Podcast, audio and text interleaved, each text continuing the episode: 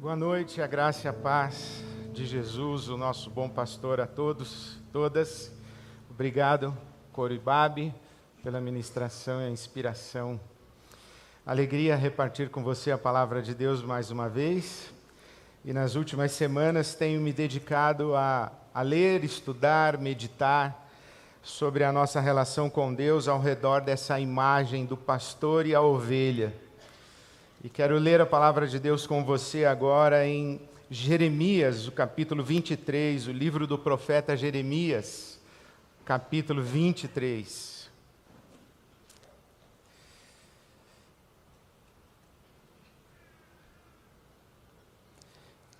Se você já encontrou, já acessou, acompanhe-me em oração antes da nossa leitura.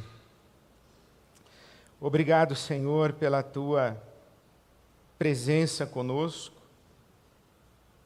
Tu que és o Criador do universo, soberano de todas as nações, Senhor da história, dono do mundo, louvamos o teu nome, tributamos honra e glória ao Senhor.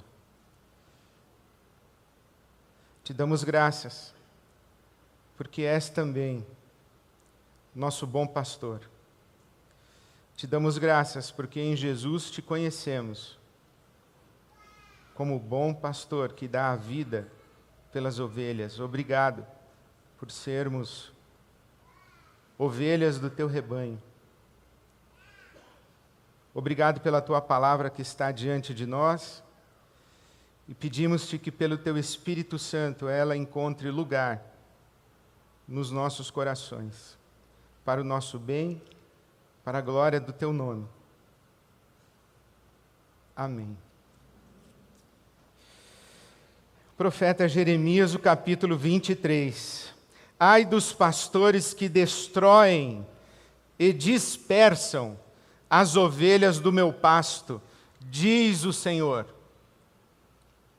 Portanto, assim diz o Senhor, Deus de Israel, aos pastores que tomam conta do meu povo foram vocês que dispersaram e expulsaram o meu rebanho e não cuidaram dele. Mas eu vou castigar vocês pelos seus maus procedimentos, declara o Senhor. Eu mesmo reunirei os remanescentes do meu rebanho de todas as terras para onde os expulsei e os trarei de volta à sua pastagem, a fim de que cresçam e se multipliquem. Estabelecerei sobre eles pastores que cuidarão deles, e eles não mais terão medo ou pavor, e nenhum deles faltará, declara o Senhor. Dias virão, declara o Senhor, em que levantarei para Davi um renovo justo, um rei que reinará com sabedoria e fará o que é justo e certo na terra. Em seus dias, Judá será salva, Israel viverá em segurança, e este é o nome pelo qual será chamado: o Senhor é a nossa justiça. Portanto, vem dias, diz o Senhor, em que não, em que não mais se dirá: Juro pelo nome do Senhor que trouxe os, os israelitas do Egito. Mas se dirá: Juro pelo nome do Senhor que trouxe os descendentes de Israel da terra do norte e de todas as nações para onde os expulsou, e eles viverão na sua própria terra, diz a palavra de Deus. Este capítulo do profeta Jeremias, o capítulo 23, é de certa forma um espelhamento do Salmo 23. O salmo 23 fala do nosso bom pastor, é um salmo de, de exaltação do pastor, de Deus como pastor. O Senhor é o meu pastor, de nada terei falta, o Senhor é o meu pastor e nada me faltará. Já o capítulo 23 da profecia de Jeremias é uma palavra contundente de repreensão aos pastores que destruíram e dispersaram o rebanho de Deus. Se o Salmo 23 é um salmo do bom pastor, Jeremias 23 é uma profecia contra os maus pastores. Os maus pastores dispersaram o rebanho de Deus e o rebanho se perdeu. No Salmo 23, há uma ovelha perdida. O Salmo 23 diz que o pastor restaura a minha alma. E a expressão do Salmo 23, restaura a minha alma, também é traduzida como ele me faz retornar. Ele me traz a pastos verdejantes e ele me faz retornar, retornar para onde? Para as veredas da justiça. No Salmo 23, não dá muito a entender, ou não parece tão claro, que há uma ovelha perdida. Uma ovelha que saiu pela manhã com o seu pastor e, e com o rebanho desse pastor, e lá pelas tantas se perdeu em busca de água e de pastagem, mas o pastor deixou o seu rebanho, foi ao encontro e foi em busca da sua ovelha e a fez retornar, trouxe alívio para essa ovelha, restaurou a sua alma. Uma tradução muito bonita é que o bom pastor me dá lugar de arrependimento, ele me faz retornar. Aqui também na profecia de Jeremias, o capítulo 23, as ovelhas estão dispersas, e o pastor, que é Deus, o Deus de Israel, o Senhor de Israel, diz: Eu mesmo reunirei, eu estabelecerei um novo pastor, um justo pastor, que governará com sabedoria e que governará com justiça. O Salmo 23 diz que essa ovelha, que estava perdida, amedrontada, ela não terá medo, porque o pastor está com ela.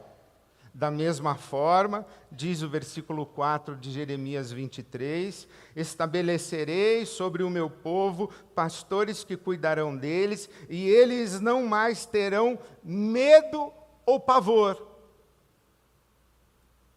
No Salmo 23, a ovelha chega em casa.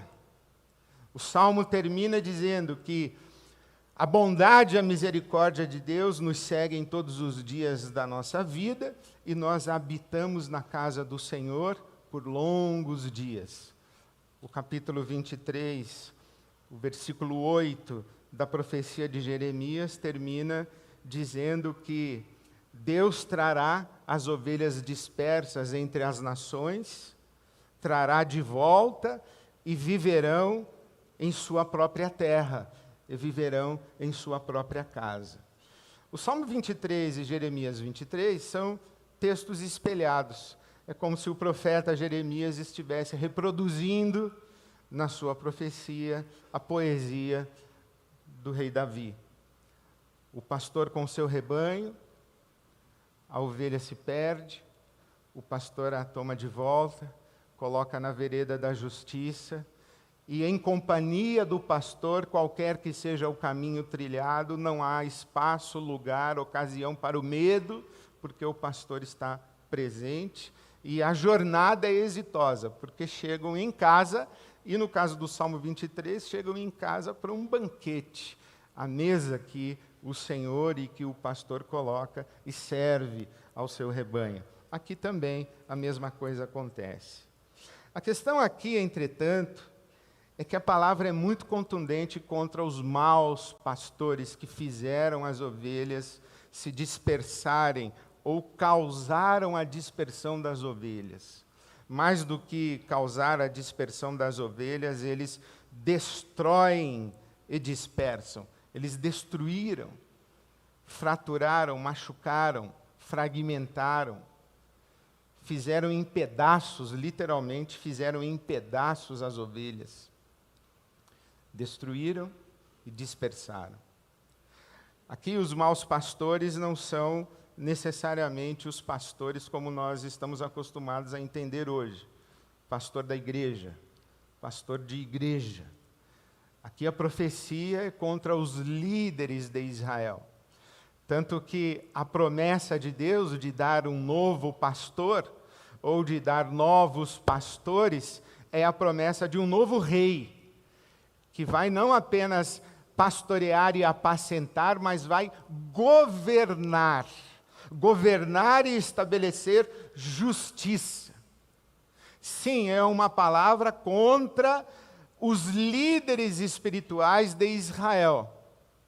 Mas sim, entre os líderes espirituais de Israel estão os profetas e os sacerdotes.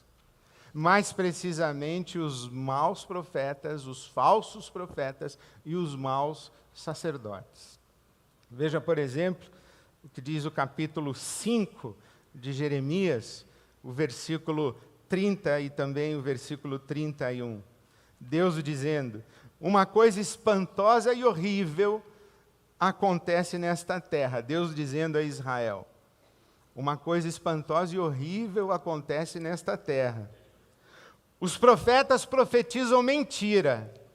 Jeremias 5, 31. E os sacerdotes governam por sua própria autoridade. E o meu povo gosta dessas coisas. Aí tem a parte do povo. A gente não diz que cada povo tem o governo que merece? Aqui em Israel não tinha eleição direta. Mas o que Deus está reclamando é que os profetas profetizam mentira, os sacerdotes governam com sua própria cabeça, sem dar atenção à palavra e à vontade de Deus, o Deus Senhor de Israel, o Deus pastor de Israel, e o povo gosta. E Deus diz que isso é uma coisa espantosa e terrível. A crítica, entretanto, é aos profetas e aos sacerdotes. Os profetas, porque profetizam mentiras, e os sacerdotes, porque governam sem dar atenção ao juízo de Deus, governam com a sua própria cabeça. Veja o capítulo 6, versículo 13. Desde o menor até o maior, todos são gananciosos. Profetas e sacerdotes igualmente, todos praticam o engano. Ora, a estrutura religiosa de Israel era pastoreada, era governada, a governança religiosa de Israel era profetas e sacerdotes. Do menor ao maior, todos são gananciosos. Profetas e sacerdotes, igualmente, todos praticam engano. Eles tratam da ferida do meu povo como se não fosse grave. Paz, paz, dizem, quando na verdade não há paz nenhuma. Em outras palavras, profetas e sacerdotes que dizem o que o povo quer ouvir. As mentiras nas quais acreditamos, nós nelas acreditamos porque nós queremos acreditar. Porque nós gostamos de acreditar. Porque nos faz bem acreditar nas mentiras nas quais acreditamos. As mentiras nas quais acreditamos encontram eco nas nossas carências, nos nossos medos, nos nossos desejos, nas nossas fantasias, nas nossas ilusões, nas nossas projeções, até mesmo nas nossas esperanças mais legítimas. Os profetas e sacerdotes, eles sabem contar mentiras, e mentiras que gostamos de ouvir. E por isso Deus se ressente ele diz: é verdade que os profetas e sacerdotes mentem, mas eu me espanto que o meu povo acolhe essas mentiras. Veja o capítulo 8, os versículos 11 e 12 de Jeremias. Eles tratam da ferida do meu povo como se ela não fosse grave. Dizem paz, paz, quando não há paz alguma. Ficaram eles envergonhados de sua conduta detestável? Não, eles não sentem vergonha. Nem mesmo coram de vergonha. Profeta e, e sacerdote ganancioso, mentiroso, 171, é cara de pau. Mente descaradamente, não fica com vergonha. Não tem constrangimento, não fica nem vermelho quando mente é profissional da mentira, é profissional da manipulação. É isso que Deus está profetizando contra eles. Eles não sentem vergonha, nem mesmo sabem corar. Portanto, cairão entre os que caem, serão humilhados quando eu os castigar, declara o Senhor. O sacerdote pode esperar, a sua hora vai chegar. Isso é Deus falando através de Jeremias, o profeta. Pode esperar, a sua hora vai chegar. Deus está falando sério com o povo e está falando sério com os profetas e com os sacerdotes. A crítica é muito contundente. Capítulo 23, versículo 14. Entre os profetas de Jerusalém, vi algo horrível. 23, 14. Eles cometem adultério, vivem uma mentira. Profeta e sacerdote com vida dupla, com esqueleto no armário, vivem uma mentira, hipocrisia, homens mascarados, com sujeira embaixo do tapete,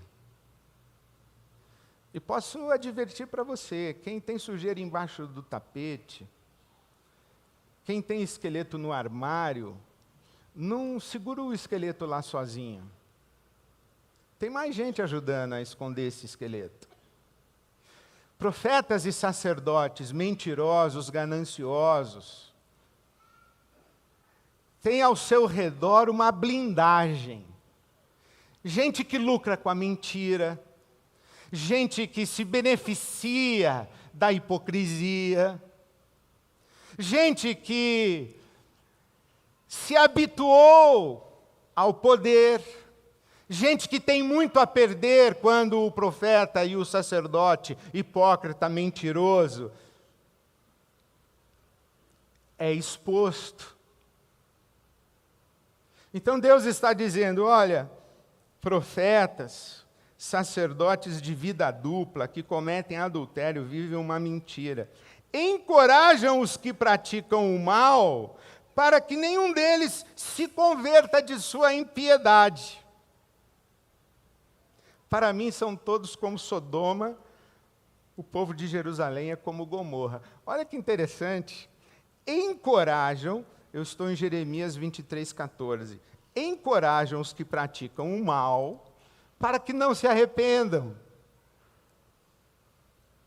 Profetas e sacerdotes mentirosos são blindados por mentirosos.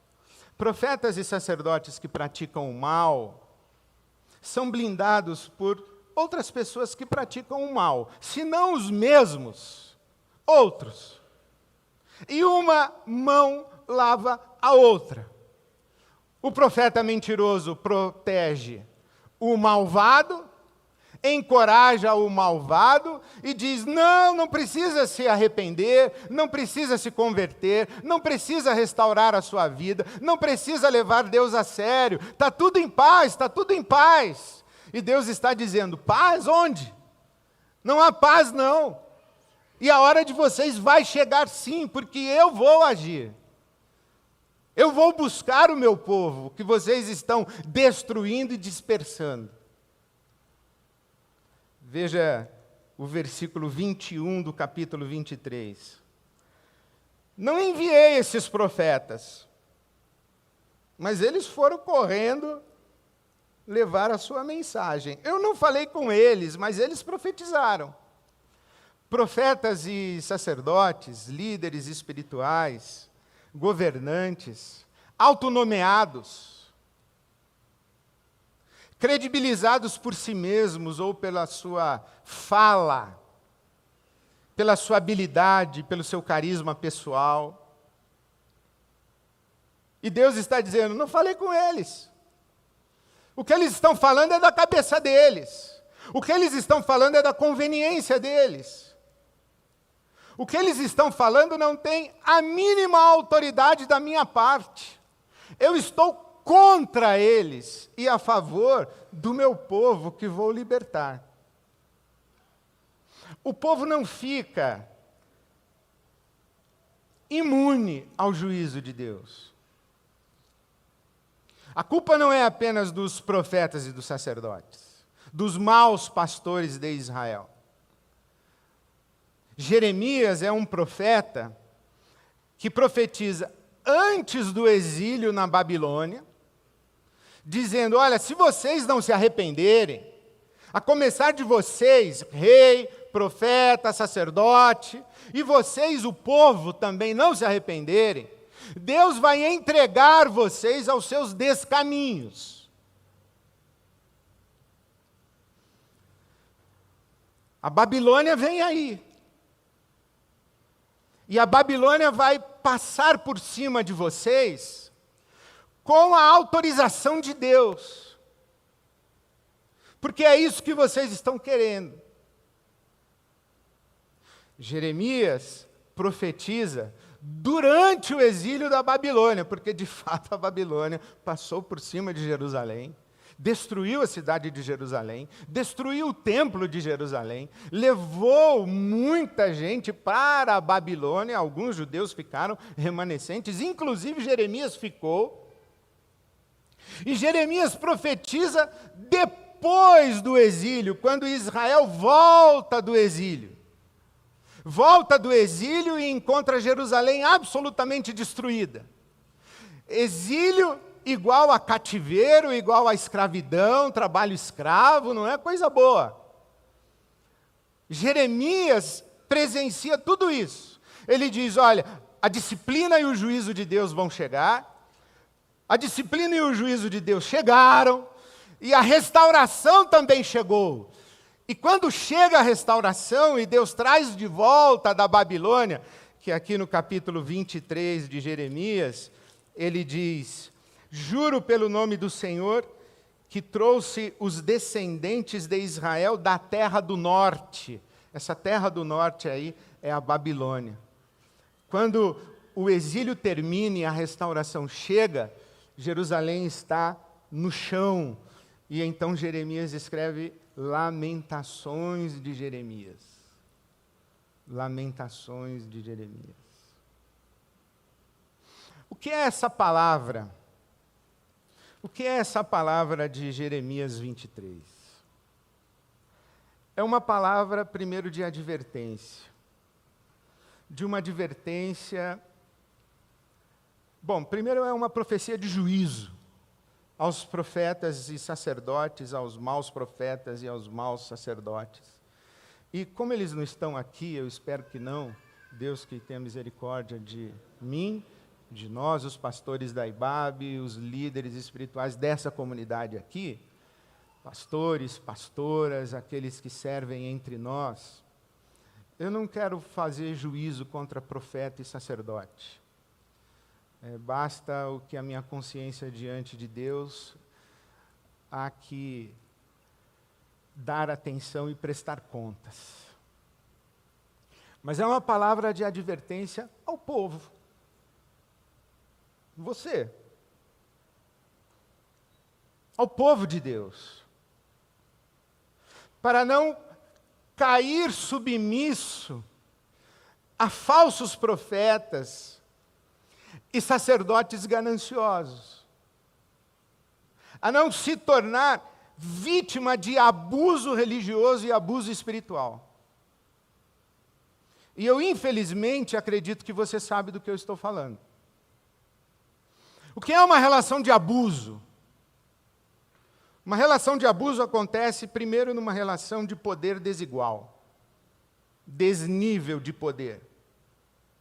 Quando alguém tem sobre outro qualquer tipo de poder, pode ser o poder físico, força, violência, pode ser o poder econômico, pode ser o poder de um cargo, de um título, pode ser um poder de hierarquia institucional. Abuso é quando há desnível de poder. E este que está supostamente acima na relação de poder, usa a sua situação de poder para extrair nesta relação de abuso benefícios pessoais próprios, egocêntricos, que desvirtuam completamente a relação. Então, relação de abuso. Abuso é quando, numa relação de poder, quem tem mais poder pensa apenas em si e não pensa no outro. Abuso é quando, numa relação de poder, aquele que tem mais poder usa o outro para si, em benefício de si. Você sabe que está sendo abusado ou abusada quando, numa relação, você está exposto ou exposta a uma situação onde você se vê constrangido ou constrangida a não poder dizer não.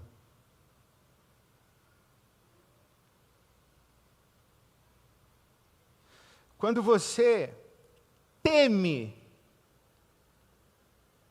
algum dano, quando você teme alguma perda, quando você teme que aquela pessoa em condição de poder lhe faça mal, e portanto você se submete contra a sua própria vontade, você se submete com medo, você diz sim quando queria ter dito não você está numa relação de abuso.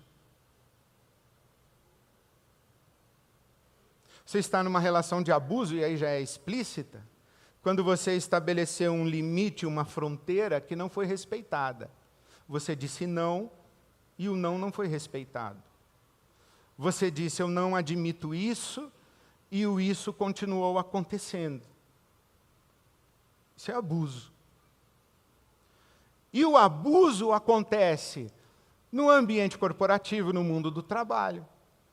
O abuso acontece no ambiente familiar e doméstico. E o abuso acontece no ambiente religioso e espiritual. Alguém já disse que os homens maus nunca são tão maus quanto quando são maus em nome de Deus. E Deus olha e diz: Não falei com ninguém aí, não. Está usando o meu nome, mas eles não falaram comigo e eu não autorizei isso. Tem gente que abusa com a Bíblia na mão e lendo o versículo, né? Está aqui, ó. Seu corpo é meu, sou seu marido é meu. Abusa com a Bíblia na mão. Abusa em nome de Deus e da palavra de Deus.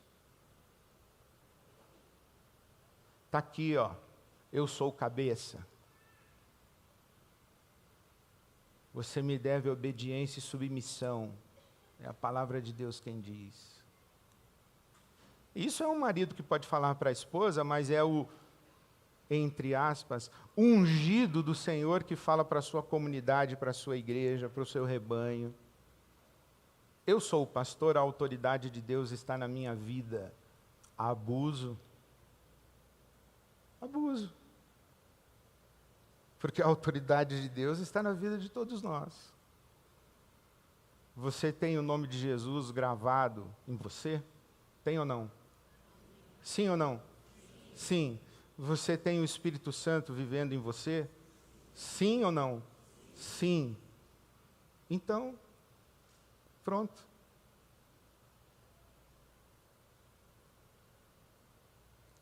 Abuso espiritual, abuso em nome de Deus é intolerável. Qualquer abuso é intolerável. O abuso em nome de Deus é inadmissível e intolerável também. Aqui nós estamos falando de abuso religioso. E Jesus disse: Olha, pelos frutos vocês vão conhecer os falsos profetas. Durante muito tempo eu acreditei que os frutos eram dos falsos profetas. Você ia ver o falso profeta, ia ver o fruto dele, e aí você ia ver que ele é falso profeta pelo que acontece na vida dele. O problema é que tem uns falsos profetas que enganam por muito tempo. E você vai vendo e não tem fruto que parece assim, eles escondem os frutos podres. Aí você não vê. E é verdade que o fruto na vida do falso profeta é um critério. Por isso que o autor da carta aos Hebreus, no capítulo 13, diz o seguinte: que nós devemos atentar, prestar muita atenção. Paulo apóstolo recomenda a Timóteo que coloque uma lupa em cima da sua vida e observe. Prestar muita atenção, investigar, a ponto de seguirmos os nossos pastores imitando-lhes a fé. Mas não é hoje. Não é imitar o pastor que você conheceu hoje ou que você só conhece pela tela da televisão ou pelo YouTube. Não é isso. É uma história, é uma vida.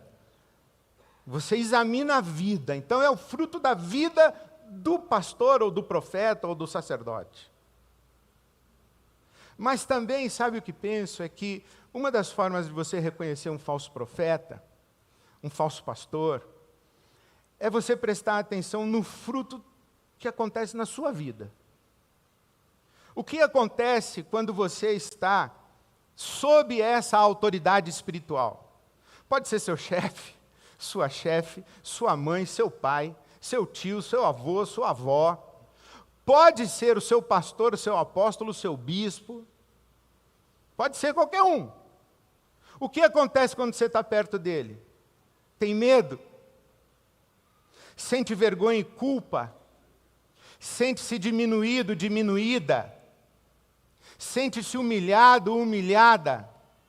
Sente-se constrangido a dizer sim quando quer dizer não? Isso é um fruto na sua vida. Ou você, vivendo sob esse cuidado, de autoridade espiritual, seja do seu pai, seja da sua mãe, seja do seu cônjuge, seja da sua família, seja na sua igreja, ou você vivendo sob essa, nessa relação de cuidado, você floresce, você se sente livre, você encontra um ambiente seguro para ser você mesmo, ser você mesma. É o espaço da sua autonomia, é o espaço da sua autenticidade, é o espaço da sua aceitação, é o espaço onde você erra e você não tem medo de rejeição.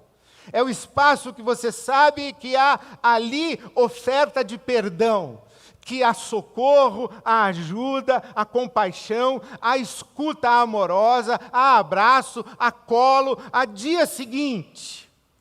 Aí é um lugar de liberdade, segurança e um lugar onde a autoridade espiritual segue a imagem do bom pastor. Finalmente, essa é também uma palavra. Se quiserem subir, pode subir, vocês já estão aí mesmo. Era para eu acabar logo, era isso. Eu tinha mais uma meia hora, mas eu vou Pode subir, pode subir. Bem-vindos. Eu queria chamar a sua atenção para esses versículos 7 e 8 de Jeremias 23. Fica aqui comigo, hein? Ó, vocês vão subindo, mas vai me ouvindo, tá? Jeremias 23, 7 e 8. Olha que bonito está dizendo aqui. Vem dias, diz o Senhor, em que não mais se dirá: Juro pelo nome do Senhor que trouxe os israelitas do Egito, mas sim, juro pelo nome do Senhor que trouxe os descendentes de Israel da Babilônia. É bonito isso. A gente sempre pensa que Deus, quem é o Deus de Israel? É o que libertou Israel do Egito. E o profeta Jeremias diz: Olha, teve uma grande libertação lá no Egito com Moisés. Mas tem uma outra libertação que está chegando, que vai ser muito maior do que aquela, e que vai suplantar aquela, e que, e que na nossa memória vai ocupar o lugar daquela libertação do Egito. Porque essa libertação vai ser diferente. E vai ser diferente como? Capítulo 31, versículos de 31 em diante. Estão chegando dias, declara o Senhor, quando farei uma nova aliança com a comunidade de Israel e a comunidade de Judá. Não será como a aliança que fiz com os seus antepassados, quando os tomei pela mão para tirá-los do Egito, porque quebraram minha aliança, apesar de eu ser o Senhor deles, diz o Senhor. Ó, lá no Egito eu os tomei pela mão para tirá-los de lá. Esta aliança, versículo 33 de Jeremias 31, que farei com a comunidade de Israel depois daqueles dias, declara o Senhor: porei a minha lei no íntimo deles e a escreverei nos seus corações. Serei o Deus deles, eles serão o meu povo. Ninguém mais ensinará ao seu próximo, nem ao seu irmão, dizendo: Conheça o Senhor, porque todos me conhecerão, desde o menor até o maior, diz o Senhor. O que é isso? Autonomia você andando com as suas próprias pernas. Esse é o ambiente da segurança para a peregrinação espiritual. Aprender a andar responsavelmente diante de Deus. E aqui eu termino falando com você que já sofreu abuso religioso. Especialmente você que já sofreu abuso religioso e você que sofreu qualquer abuso. Nós somos aquilo que nós lembramos. E nós somos aquilo que narramos a respeito do que nós lembramos. E nós somos como narramos o que nós lembramos. Você pode passar o resto da sua vida dizendo: teve um mau sacerdote na minha vida. Eu fui vítima de um falso profeta. Eu tive um pai ruim. Eu tive uma mãe que não me amou, me rejeitou. Eu vivi numa família violenta. Eu estive numa igreja onde eu fui infantilizado, humilhado, abusado. Enquanto você falava, Ed, eu lembrava da pessoa que abusou de mim. Agora você tem que escolher como é que você vai narrar essa história. Se você vai lembrar dos falsos profetas e dos maus sacerdotes, ou se você vai lembrar do ato de Deus em te trazer de volta da Babilônia, em te tirar do cativeiro da terra do norte e colocar você na sua casa, naquela casa que tem a mesa do banquete, na presença dos inimigos, uma mesa farta, óleo derramado sobre a sua cabeça e você ungido, ungida, abençoado, abençoada. E aí você conta a sua história, não falando do mal que lhe foi feito, mas falando da graça de Deus na sua vida. Muito lindo quando o apóstolo Paulo diz assim: pela graça de Deus eu sou o que sou. Por que você é assim? Também com o pai que eu tive, só podia dar isso. Por que você é assim? Ah, se você conhecesse minha família, você não ia estar perguntando. Por que você é assim? Porque na minha infância abusaram de mim. Todas essas dores são verdadeiras e legítimas, mas elas não são a última palavra. Por que você é assim? Porque a graça de Jesus me alcançou, porque o bom pastor foi atrás de mim. Eu estava perdido, com medo e pavor, gemendo e balindo, gritando por socorro, e o bom pastor me encontrou. E hoje eu sou assim pela graça de Deus. Pela graça de Deus, eu sou o que sou. Eu queria expor você a possibilidade de reescrever uma narrativa de história aí na sua vida. Não vou fazer apelo. Você que foi abusado, levante-se, vem aqui, eu vou orar por você. É abusar novamente. Mas aí no seu coração, reescreva essa história. E diga: Obrigado, Senhor. Eu conheci gente má. Eu sofri na mão de pessoas que não souberam usar o poder que tinham para comigo. Mas a tua graça me alcançou. O Senhor me trouxe de volta da terra do norte, o bom pastor Jesus refez a minha vida. Então aproveite esses instantes aí, vai escrevendo e reescrevendo na sua oração a sua memória.